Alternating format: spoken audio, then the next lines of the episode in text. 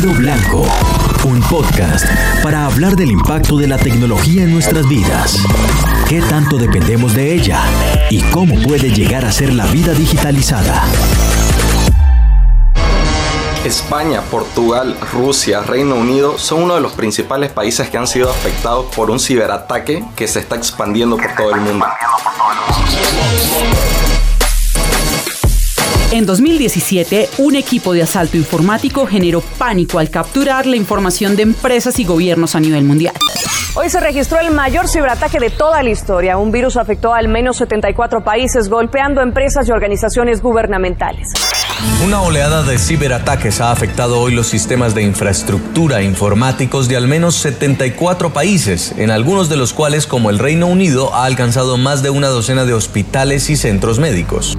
La empresa rusa de seguridad informática Kaspersky estimó hoy en más de 45.000 los ciberataques perpetrados por el virus del tipo ransomware, que ha golpeado a infraestructuras de más de 74 países.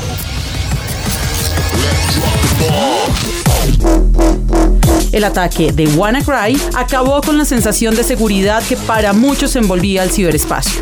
¿Cree que está salvo? Bienvenidos a Ruido Blanco, donde nos acercamos a lo fascinantemente aterrador de la tecnología. Soy Adriana Molano, analista de tendencias digitales, y hoy conversaremos con Jorge Bejarano, exdirector de estándares y arquitectura de tecnología del Ministerio TIC y actual director de Tech and firma de ingenieros y abogados especializados en materia TI, con quien conversaremos sobre ciberseguridad, ciberdelincuencia y ciberdefensa. Bienvenido Jorge, ¿será que estamos hackeados? Gracias Adriana por la invitación. Yo creo que en cierta medida todos estamos algo hackeados. Bueno, eso ya nos da susto de entrada, pero vamos a ver qué podemos hacer a favor de los hackers o a favor nuestro, cómo, cómo nos va defendiéndonos. Pero bueno, quiero que pensemos, hubo un ataque el año pasado que fue uno de los más, eh, que movió más el piso del mundo, de las organizaciones, de los países, que fue el ataque de WannaCry, que básicamente nos hizo llorar a muchos, puso en jaque la seguridad de muchos países y de muchas organizaciones y por supuesto abrió una serie de dudas frente a y cuál es el papel y qué es lo que está pasando en términos de defensa en relación con este enorme universo que es lo digital.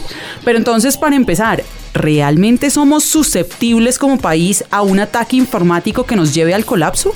Bueno, yo creo que todos los países tienen eh, algún grado de vulnerabilidad eh, a, efectivamente experimentar este tipo de, de situaciones. Hoy tenemos unas instituciones que son incluso reconocidas internacionalmente eh, por su capacidad. Eh, particularmente, por ejemplo, nuestro centro cibernético policial debe ser un motivo de orgullo eh, nacional. O sea, tenemos de los mejores ciberpolicías del mundo. ¿sí? tan es así que tenemos un puesto permanente en Europol. donde están básicamente sentados los ocho países que más gestionan amenazas de, ciberseguridad internacional en, Europol. Y eso es una muestra del, grado de, del grado de reconocimiento que tienen las capacidades que se han venido desarrollando en Colombia. Sin embargo, eso no es una garantía de, que pues, el país no, eh, en un momento determinado, no se vea eh, comprometido frente a lo que son estas amenazas y, frente, y particularmente frente a, ataques cibernéticos. Bueno, eso suena muy, muy interesante, pero además lo que nos mencionabas antes de, de la policía, eso suena a CSI de verdad. Y yo sé que no es CSI y no se trata de resolver unos crímenes tan sórdidos como nos presenta la televisión, pero sí hay unos riesgos muy, muy importantes para el país y por supuesto para las organizaciones y para todos como ciudadanos y como individuos. Pero antes de seguir, quisiera que nos dieras un, concepto muy, muy rápido de ciberseguridad, ciberdelincuencia, ciberdefensa. ¿Cuál es la diferencia entre todos ellos? Bueno, yo creo que el mejor referente para eso son las mismas definiciones que incorporamos en el, en el glosario del COMPES 3254. Básicamente cuando hablamos de, de, ciberdefensa estamos hablando de cómo el Estado colombiano emplea su capacidad militar frente a la ocurrencia de amenazas eh, cibernéticas, ataques cibernéticos o ante actos en un momento determinado que puedan resultar hostiles de naturaleza cibernética, es decir, usan el medio digital eh, como plataforma de lanzamiento de este tipo de ataques que en un momento determinado puedan afectar la sociedad, la soberanía nacional, eh, nuestra independencia, la integridad territorial, el orden constitucional, nuestros intereses nacionales en el ciberespacio y en fin pues la gobernabilidad del país. Eso es ciberdefensa, toda esa capacidad.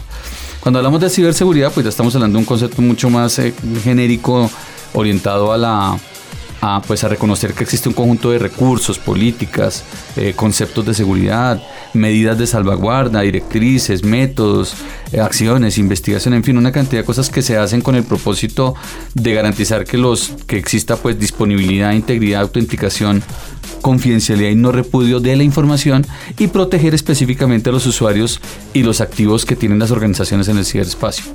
Cuando ya nos movemos al, aunque sobre, sobre ciberdelincuencia no hay un, no sobre ciberdelincuente no hay una definición específica en el COMPES, pues un ciberdelincuente es un delincuente eh, que utiliza el medio informático como, como el, espacio a través del cual él eh, intenta ya sea eh, acceder a datos, hacer espionaje, ciberespionaje, se llama eso, eh, tratar de sacar algún tipo de provecho económico, a veces no necesariamente esto, por ejemplo el caso del hacktivismo tiene más eh, normalmente fines políticos o fines de, visibilidad y reconocimiento, eh, pero digamos son en general este tipo de personas que haciendo uso de, de, habilidades o incluso hoy ya no se necesitan tener tantas habilidades porque uno va a internet y consigue cualquier kit de principiante de hacker y con eso ya es suficiente para, para intentar hacerle daño a una persona o a una organización.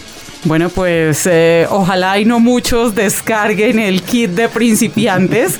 Yo estaba leyendo además un concepto que me pareció muy interesante y muy aterrador ciberguerreros, en donde digamos que es un nivel mucho más fuerte de atacante y usualmente tienen, tienen unos propósitos muy políticos. Pero bueno, antes de eso tenía otra cifra de contexto y es que dicen por ahí los estudios de las firmas especializadas en seguridad informática que un 84% de los riesgos y los ataques que suceden en las organizaciones es por culpa de los propios empleados. Entonces, quiero saber un poco si de verdad las empresas y las personas somos tan inocentes o tan culpables frente a los ataques informáticos. Sí, ahí, yo, ahí a mí me gusta siempre distinguir en este tema que eh, en, esto no hay inocencia, ¿sí? En esto hay ignorancia. Eh, y yo sí creo que desde la perspectiva del, del entorno digital, un entorno digital es tan seguro como las medidas, como la conciencia que como usuarios tengamos de ese, de ese entorno digital. Yo lo que creo es que acá hay un tema asociado a la valoración que le damos a la información, nuestros datos, los personales y los corporativos. Digamos que en, temas corporativos suele haber el ingeniero, el encargado de TI, incluso según el tipo de organización, el director de ciberseguridad que está al frente y haciendo el llamado en permanente de no deje abierta la clave, no cuidado con el aparato, con el dispositivo y con la información que comparte. Pero a título personal hay ahí digamos que, que unos temas muy sensibles porque todavía no nos damos cuenta que el mayor activo y el mayor valor que tenemos en digital todos es nuestra propia información. Y digamos que eso ya hemos visto bastante con los casos de Facebook y de analítica y demás. Pero acá vamos a seguir con la pregunta del millón. Tenemos una policía que es fantástica y nuestro centro de investigación de delitos informáticos es maravilloso. Pero ¿será que es mejor la seguridad que la policía? ¿Será que mejor nos volvemos ciberparanoicos antes de esperar a ver si es que de verdad nuestra información es valiosa para alguien? bueno, en esto, esa, pregunta me lleva, me automáticamente me trae hace 3, 4 meses, cuando mi sobrina de viajar a Buenos Aires eh, yo tengo eh, algunos elementos de domótica en mi apartamento, incluyendo unos equipos eh, de un fabricante, no voy a decir la, marca. Domótica, domótica, es automatización del hogar para poder controlar luces, para poderle ordenar que ponga música con un asistente, es un asistente personal digital. y tengo varios dispositivos en la casa y entonces el día, una semana antes de que ella viajara, el día domingo estábamos en mi casa y le digo, eh, le pregunto a mi sobrina, oye, ¿tú ya tienes tu seguro de viaje eh, para los temas eh, médicos que se te pueda presentar en Buenos Aires? pues porque vas a estar allá, pretende estar más de tres meses, entonces no es una estadía corta, si tienes algún inconveniente, sería mejor que tuvieras un, un seguro médico. a los tres minutos que dije esto, me llegó un correo electrónico de una agencia vendiéndome un seguro médico con el 50% de descuento para Argentina, con cobertura en todo el territorio de Argentina y la, el, establecimiento este, se fijaba en una dirección en la ciudad de Buenos Aires. Ok, o sea, ahí entramos en pánico un poquito. Entonces, como diría una actriz de nuestra televisión muy querida, por nosotros hace muchos años, me ericé. sí, ok. ¿Esto qué pasó? No puedo entender que esto me esté pasando. Eh, y curiosamente, a las dos semanas, eh, Chema Alonso, uno de los, de los hackers más reconocidos del mundo, amigo mío, eh, actualmente Chief Data Officer de, de Telefónica, sacó un blog, sacó en su blog personal, es del lado del mal, un informático del lado del mal, eh, nos escuchan los, los, asistentes digitales con sus respectivas marcas y dice, claro que sí.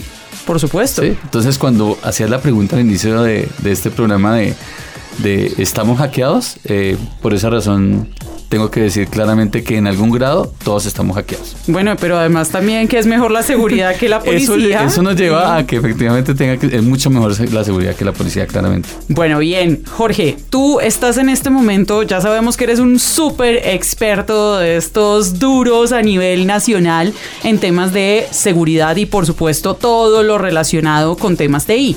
Desde tu firma actual en la cual eres cofundador y eres director de Tech and Law, abogados e ingenieros consultores, ¿cuáles son las consultas más frecuentes? ¿Qué es eso que tú puedes decir hoy?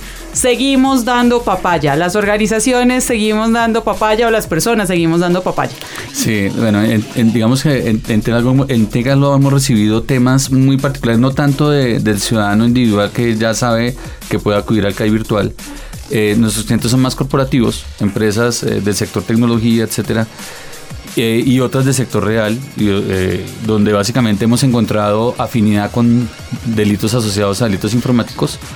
Eh, porque existe la inconsciencia, tú decías, tú hablabas hace un poco de los jefes de TI y de, y de temas del jefe de ciberseguridad, o que básicamente apenas están empezando a instalar, es un tema que solamente se le ha dado importancia en multinacionales, en empresas muy grandes, ya en medianas empresas empezamos a, ver muchas más posiciones relacionadas con, esa, con ese rol, pero todavía, gracias a que no existe todavía ese grado de, apropiación al interior de las organizaciones, existe mucho responsable de sistemas eh, técnicos y cosas que dicen, venga, eh, es que tenemos, nos llegaron más computadores, vamos a instalar este software para, porque sé cómo no le vamos a dar las herramientas ofimáticas a nuestros a nuestros y, el tema de la compra que entonces no eh, tratan de tratar de mostrar eficiencia en unas cosas donde no se deben eh, conseguir ahorros y por ejemplo instalan licencias piratas de software. Al instalar licencias piratas de software lo, lo que deben saber es que se están instalando están abriendo una gran puerta están abriéndole agujeros a sus redes corporativas porque por ahí se nos instala software malintencionado, más conocido como malware, y a partir de ahí cualquier cosa puede pasar como un ataque de ransomware, el, no tener el acceso a las actualizaciones que hacen los fabricantes, que en un 90% de los casos son asociadas a parches de seguridad, precisamente para prevenir ataques de día cero, o sea, los primeros que permiten explotar ciertas vulnerabilidades, y entonces nos toca atender esos casos, por ejemplo. Eh, y el, otro gran frente que atendemos son los temas relacionados con protección de datos personales. Entonces, eh, desarrolladores de software, por ejemplo, en el sector salud, que tienen que hacer instalaciones de, software, entonces recibían bases de datos para hacer sus pruebas y se llevaban las bases de datos reales con la situación médica de, las de las de, pues de, las personas que están en esas bases de datos y los contratos no estaban blindados para que eh, desde la perspectiva de la responsabilidad del proveedor y de sus empleados pues esos datos fueran tratados adecuadamente eh, así fuera en un proceso de pruebas hoy tenemos una un régimen de protección de datos en Colombia eh, que es uno de los referentes en la región que precisamente establece unas condiciones muy particulares para el tratamiento de datos personales y lo que nosotros tratamos de hacer y es la visión nuestra como compañía es cómo aprovechar la tecnología pero con total seguridad jurídica.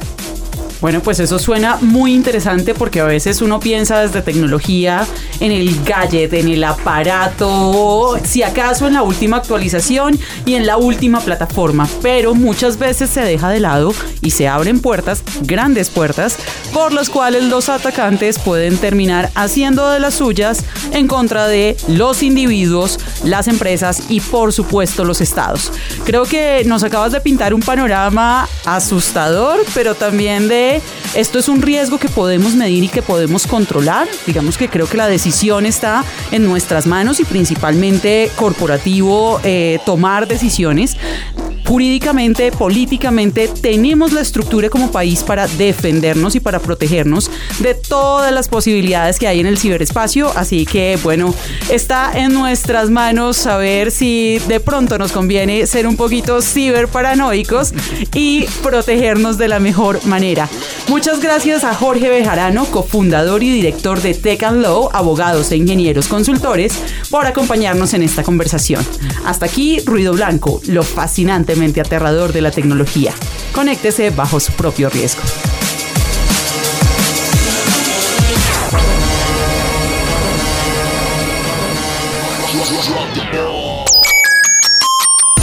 Acabas de escuchar Ruido Blanco, un podcast de Radio Nacional de Colombia.